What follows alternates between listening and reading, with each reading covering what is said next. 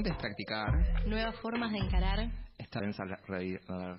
Decilos. Estás escuchando Densa Realidad. ¡Uh!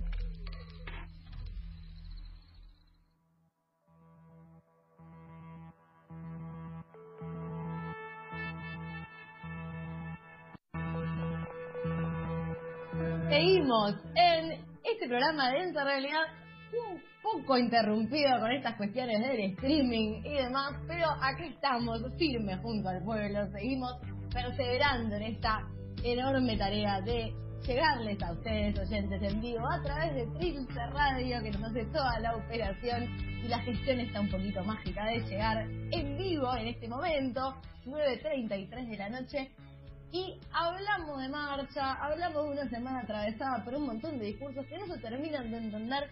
Una de las cuestiones que están flotando así, en, un poco en los medios, un poco en el imaginario social, es de qué va, qué, está sucediendo con la llamada reforma constitucional. Hoy hasta incluso leí que no tenía que ser porque esa reforma, yo le voy a hacer la palabra a que, que nos explique un poquito, que nos cuente cuál es su, su mirada sobre todo esto. Sí, yo lo que les iba a proponer un poco, más que hacer un análisis sobre, sobre la reforma o los proyectos en danza, tratar de ver si podemos desglosar qué es lo que está pasando. A mí, no sé si les pasó un poco a ustedes, pero a mí me pasó un poco en las últimas semanas, dialogando con, con amigues eh, que se dedican un poco más a las cuestiones judiciales, digamos, a, ese tipo de militancias o solamente por, por su profesión, escuchaba dos cosas como muy reiteradamente. La primera es, no se entiende nada de lo que está pasando, ¿no? Y los medios dan cuenta de eso, es como los, los periodistas son como particularmente hábiles en hacer que cosas no se entiendan absolutamente nada, lo cual da cuenta también de nuestra enorme eh, educación cívica, todos perfectamente entendemos acá cómo funciona el sistema judicial argentino y el acceso a la justicia, eh, algo tan importante, digo, lo entendemos perfectamente. Y la segunda cuestión que escuché con muy, muy reiteradamente es, pero esto por izquierda y derecha, esto me, parece increíble, que es la justicia federal es un chiquero. Todo el mundo, digamos, de alguna manera planteando eso, eh, lo cual me hizo dar cuenta de que tal vez había que investigar un poco si esto era simplemente como una especie de, problema de oficio o si efectivamente había una percepción general sobre esta cuestión. Y en ese sentido topé con un, con un estudio de la consultora Proyección que se realizó en la provincia de Buenos Aires, que da cuenta que solamente menos de, escuchen esto, el 3% de la población de la provincia de Buenos Aires tiene confianza en la justicia. El 3%.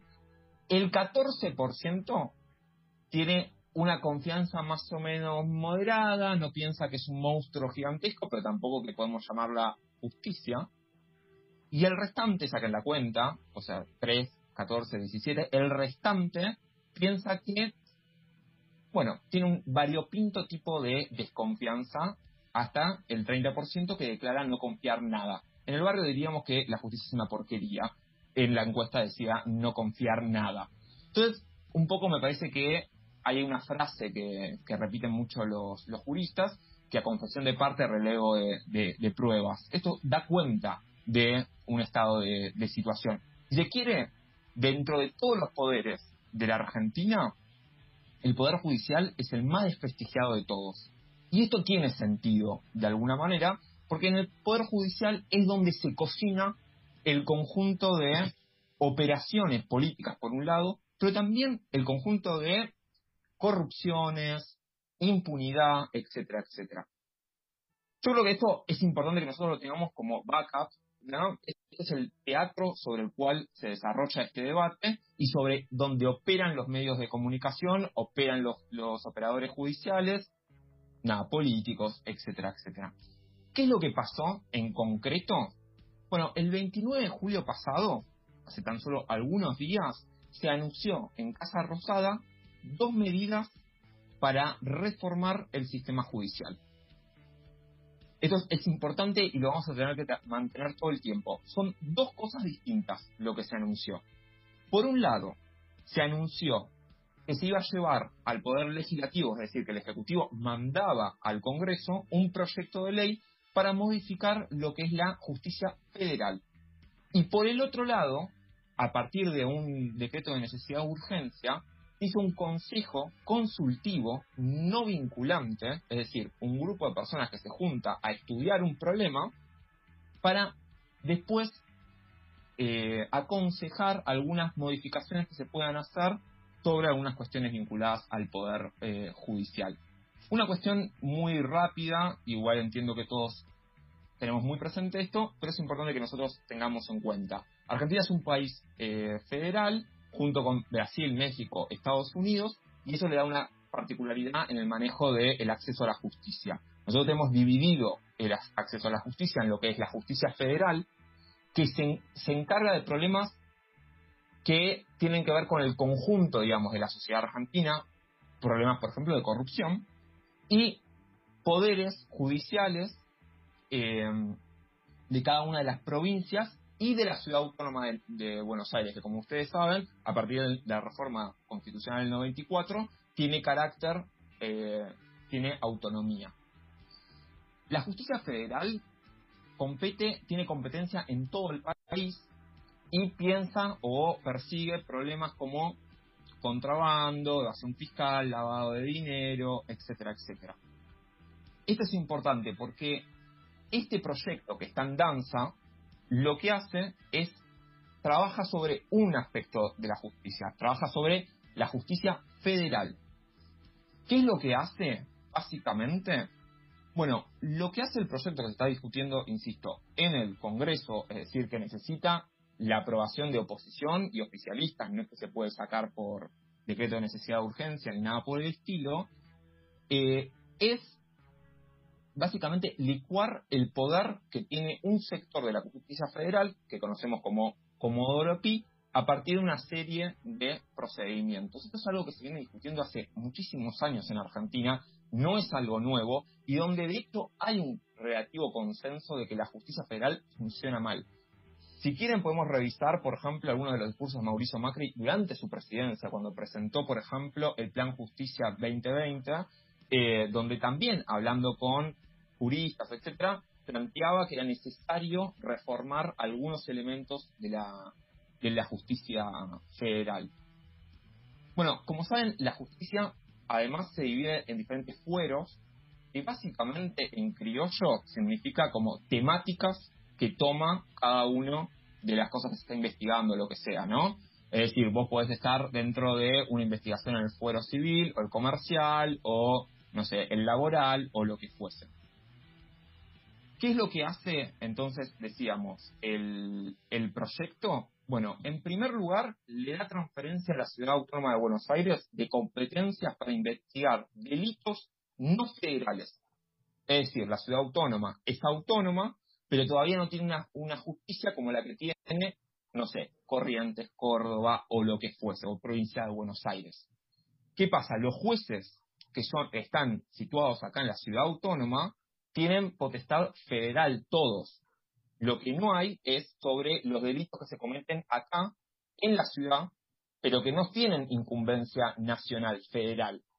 No sé, un delito común, si alguien le robó a alguien, si alguien mató a alguien o lo que fuese, no hay, digamos, eh, juzgados que tomen eso directamente acá. Desde la reforma del 94 se supone que eso tiene que pasar, pero no viene pasando no viene pasando básicamente porque es sacarle algunos jueces federales y pasarlos a ser jueces de la ciudad, lo cual, digámoslo así, es diluye o disminuye el poder o las competencias de estos jueces, por lo cual estos jueces obviamente no quieren y siempre hay un problema ahí político. En otro, en otro, otra de las cuestiones que hace este proyecto es hacer que los cuatro fueros en los cuales se divide la justicia federal en la ciudad de Buenos Aires pasen a ser dos. Una cuestión técnica, pero básicamente es agarra diferentes temáticas, que hasta ahora eran cuatro, las divide en dos y dice, bueno, a partir de ahora trabajan eh, unidas estas dos para hacer con el propósito, persigue el propósito de hacer las cosas un poco más ágiles y que no estén tan perdidas dentro de nada, los laberintos de, de los juicios, etcétera. Y lo que hace es traslada, multiplica y abre nuevos juzgados a lo largo y ancho del país. Y esto es lo más importante. Porque, ¿qué, qué pasa? Como Europi, para que lo entendamos todos, son 12 jueces que concentran las causas más grandes y las causas que nosotros leemos en los diarios, causas de corrupción, etcétera. Al ser tan pocos, digamos, lo que termina pasando es que los mismos son los que acaparan siempre las mismas causas. Entonces vemos que quienes persiguen al kirchnerismo son siempre las mismas 3, 4 personas, o viceversa, al macrismo, lo que fuese, digo. No importa, la cuestión es que en cada uno de estos juzgados eh, siempre se acapara la mayor cantidad de, de causas. Lo que se hace es, se abren 94 nuevos juzgados y 85 eh, eh, fiscalías. Y se trata de deslizar hacia lo que se llama un sistema penal acusatorio, que básicamente en criollo significa sacarle un poco de peso al juez para tratar de que sea más imparcial en las investigaciones y darle más al fiscal quien va a acusar. Es una cuestión técnica que se aplica en la mayoría de los países republicanos y que se supone que va a dar mayor agilidad en el funcionamiento de la eh, nada, de la justicia. Ahora, ¿qué corno tiene todo esto que ver con la corrupción? Bueno, lo que estuvo circulando mucho es la versión que dice que todo esto en realidad, incluso antes de leer el texto, esto es maravilloso, todo esto en realidad es para garantizar la impunidad de funcionarios o exfuncionarios. Y acá yo quiero hacer un, un paréntesis, una pequeña digresión. Que si uno ve cómo funciona la política en Argentina, principalmente el 83 para acá, pero también podemos extenderla un poquito antes, pero creo que con la dictadura se, acentúa esto, hay como una suerte de regla política, un fenómeno que se repite. Es que mientras se ejerce el gobierno hay cierto grado de impunidad y cuando se abandona el gobierno se deja todo un tendal de causas y empiezan a abrirse un montón de causas y esto no es solamente algo que pasó con el último gobierno o el anterior, sino que es algo que, insisto, viene del 83 para acá. Y esto tiene que ver con una cuestión clave que podemos constatar en toda la región y en Argentina, que es que la política cada vez está más judicializada y el poder judicial está cada vez más politizado, por así decirlo. A mí esta división, para ser honestos, entre la justicia independiente y la justicia independiente me parece medio, nada, vacía, pero sí es cierto que, y esto es importante, que se instrumenta al Poder Judicial para las luchas de facciones de poder político, para el arreglo de cuentas, para la persecución política de adversarios, etcétera, etcétera. Esto, digamos, es como una norma que, viene pasando. Entonces, volvamos un poco a la pregunta. ¿Qué pasa con las causas de corrupción? O si esto es una forma de instrumentalizar una, a partir de una reforma para la justicia para tratar de garantizar la impunidad. Bueno, yo creo que lo primero que hay que decir es que el propio articulado del proyecto de ley establece que todas las causas en marcha, las causas abiertas, estén en un juzgado, en tribunales orales, en cámaras de apelación, van a seguir estando hasta que terminen donde están. ¿No? Esto es importante. Hay 23 eh, juzgados federales, se va a multiplicar a 46, al doble, y todas las causas que están en alguno de esos 23 siguen en alguno de esos 23. Ahora bien, ¿qué pasa? Justamente, y acá hay un elemento que es parte del debate, si se quiere. Se abren unos 23 juzgados penales nuevos en la ciudad autónoma de Buenos Aires, y en esos nuevos juzgados, todas las nuevas causas de índole federal van a estar dentro de esos nueve, esos 23, perdón, nuevos eh, juzgados. Entonces, de acá en más, todas las causas que pueden caer sobre el macrismo estarían dentro de estos, nueve, estos 23 juzgados eh, nuevos. Esto es importante justamente porque ¿qué es lo que pasa? Recordemos, para designar un juez, para que estos juzgados tengan un juez, efectivamente, y funcione, esto se hace con lo que es el Consejo de la Magistratura, que hace una nómina, ¿no?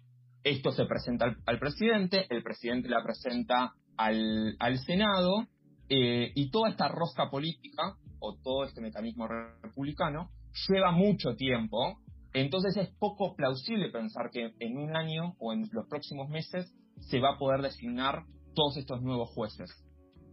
Entonces, lo que se va a hacer es poner jueces subrogantes, que es otra forma de decir, más complicada, más señoral, jueces suplentes. Cualquier juez eh, de primera instancia, cualquier juez ordinario, puede decir, yo quiero ser suplente durante este periodo de tiempo, dentro de estas nuevas, eh, de estos nuevos cargos, el Consejo de la Magistratura va a poder armar una terma en función de eso y se va a poder designar. Dicho esto, de cualquier manera, sí hay una cuestión que es clave para que nosotros pensemos, que tiene que ver con que el Consejo de la Magistratura, a partir de su creación en el 94, es un lugar de rosca política entre los partidos mayoritarios. Entonces, las sospechas de dónde va a caer o a qué jueces se va a designar, etcétera, no es una locura. Pero también habría que decirlo que no es una locura pensar a futuro como no es una locura pensar todo lo que pasó desde el 94 hasta ahora. Entonces me parece que es un argumento un poco lábil en ese sentido. Esto tiene que ver con el proyecto de ley. ¿no? Hay un par de cuestiones más, etcétera, pero es esto, básicamente. No tiene nada que ver con la Constitución, no tiene nada que ver con, digamos, las leyes superiores, la Constitución y la arquitectura judicial. Todo esto se puede hacer mediante leyes ordinarias. Por otro lado, lo que pasó, para ir terminando, es que, como decía al principio, se declara un decreto de necesidad de urgencia, más precisamente lo pueden buscar, es el 635, que crea un Consejo Consultivo para el Fortalecimiento del Poder Judicial y del Ministerio Público. Se llama así, tiene un nombre ultra eh, grandilocuente. ¿Qué es lo que hace esto? Bueno, analiza o le da potestad para analizar el funcionamiento de la arquitectura del Poder Judicial actual para realizar recomendaciones para la modificación de la arquitectura del Poder Judicial. Este espacio está compuesto por 11 juristas de trayectorias académicas diferentes, de diferentes posturas académicas, respetando dos criterios nada más, no, poco importantes.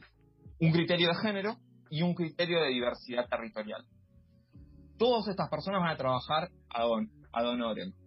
Y esto me parece que es importante una cuestión. Se discutió mucho si estaba el, el abogado de Cristina, si no estaba el abogado de Cristina, si estaba tal o cual. Para mí es más fácil ahorrarse todo ese debate y decir, el poder judicial, el poder judicial, perdón, el poder eh, ejecutivo no tiene por qué consultar a nadie un proyecto de ley.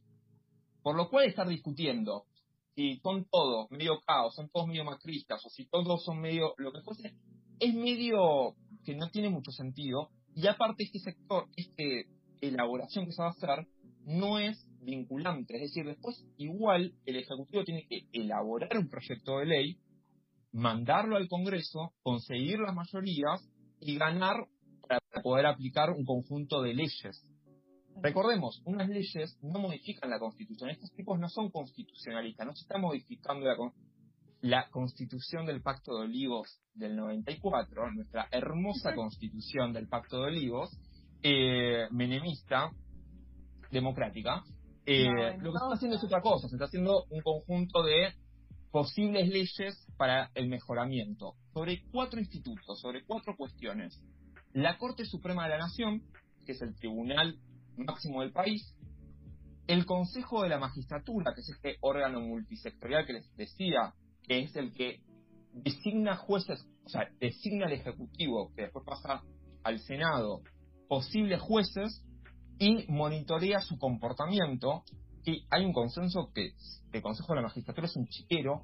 En otro día podemos hablarlo, pero que pasan cosas excelentes, como que exámenes se filtran, eh, alumnos, alumnos entre comillas, están concursando para un juez, para un cargo de, juez, consiguen el examen antes, es casi como Bel nos puede contar en, el colegio donde ella trabaja, si estas cosas pasan, bueno, para ser juez pasan estas cosas, hay unas anécdotas de Estiuso llamando diciendo, me pasaste el ejercicio, son maravillosas. Digo, el Consejo de la Magistratura es un chiquero, es un espacio de roja política, fue creado con esa, con esa, con ese objetivo, bueno, lo que se está pensando es que podría modificarse o no. Después, el tercer instituto sobre el que está pensando este consejo es el Ministerio Público, que está compuesto por dos organismos. El Ministerio Público Fiscal, que es donde, digamos, es lo mismo que el Consejo de la Magistratura, pero de los fiscales, y el Ministerio Público de Defensa, que es lo mismo de los defensores. ¿Vieron cuando las películas te arrestan y te dicen, eh, si no tenés un abogado, te vamos a poner, tenés derecho? Bueno, es eso. Digamos, te ponen un abogado, ese es el Ministerio Público de Defensa, y el fiscal es el otro. El que está diciendo vos sos culpable por esto, y el juez, claro. Queremos ir a eso, a que nos acusen. Y por último, y esto es una información que no, circula mucho, en nuestra constitución, constitución escrita, liberal, voy a quedarme ahí solamente, escrita liberal, en 1853, es una constitución que establece que, hay, que puede haber consejos consultivos eh, para el funcionamiento de juicios por jurado. Puede haber juicios por jurado. En algunos lugares existe ese juicio por eh, jurado en provincia de Buenos Aires. Este consejo también estaría viendo qué puede hacer con relación a, eso. Eso básicamente es lo que se está discutiendo. Tiene 90 días, acabado de sesionar este consejo hace solamente dos días y el proyecto de ley está en el Congreso discutiéndose. Eso es lo que está pasando me parece que para un debate democrático es necesario democratizar la justicia, tenemos que más o menos entender cuáles son las cuestiones en danzas y qué es lo que se está discutiendo. Está clarísimo y va clarísimo con un tema tan complejo. Pero yo por primera vez, por lo menos ordené algunas cositas. Cuando cuando decías al principio de la columna que había un montón de gente que decía que no se estaba entendiendo nada, eh, me sentí casi citada. Eh, nada, me parece que este tipo de recorridos son, son necesarios sobre todo cuando estamos eh, como dando cuenta de que lo que no se recorre en profundidad y, se desarma un poco, se desglosa un poco, que es lo que decías antes, eh, se usa de manera lábil para otro tipo de argumentos. De argumentos.